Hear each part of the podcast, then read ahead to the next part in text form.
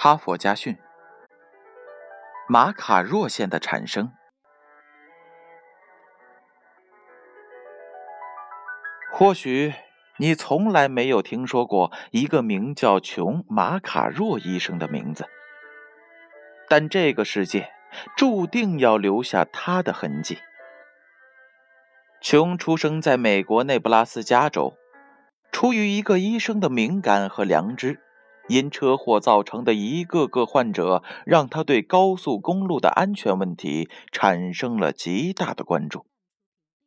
他决定为减少车祸做一些有意义的事情。行驶在高速公路上，琼注意到人们都乐意在道路的中间行驶，这种偏好使车辆相撞的几率大为增加。一个念头闪现在琼的脑海当中，在高速公路中间画上一条醒目的线。当琼将他的建议提交给有关部门时，得到的却是冷酷的否定。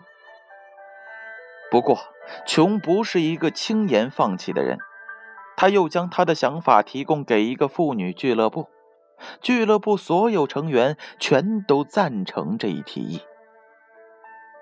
尽管有妇女俱乐部的鼎力支持，琼还是经历了七年不屈不挠的奔走之后，才终于使自己的提议得到实施。一九二四年，内布拉斯加州高速公路管理委员会同意了在九十九号高速公路进行实验。他们在这条高速公路的中间画上了醒目的一条线。将路面平分为两部分。此后的统计数据表明，九十九号高速公路的事故率大幅度的下降了。不久，该州的高速公路都画上了中分线。随后，世界上的绝大多数国家都采用了这种做法。作为医生的琼。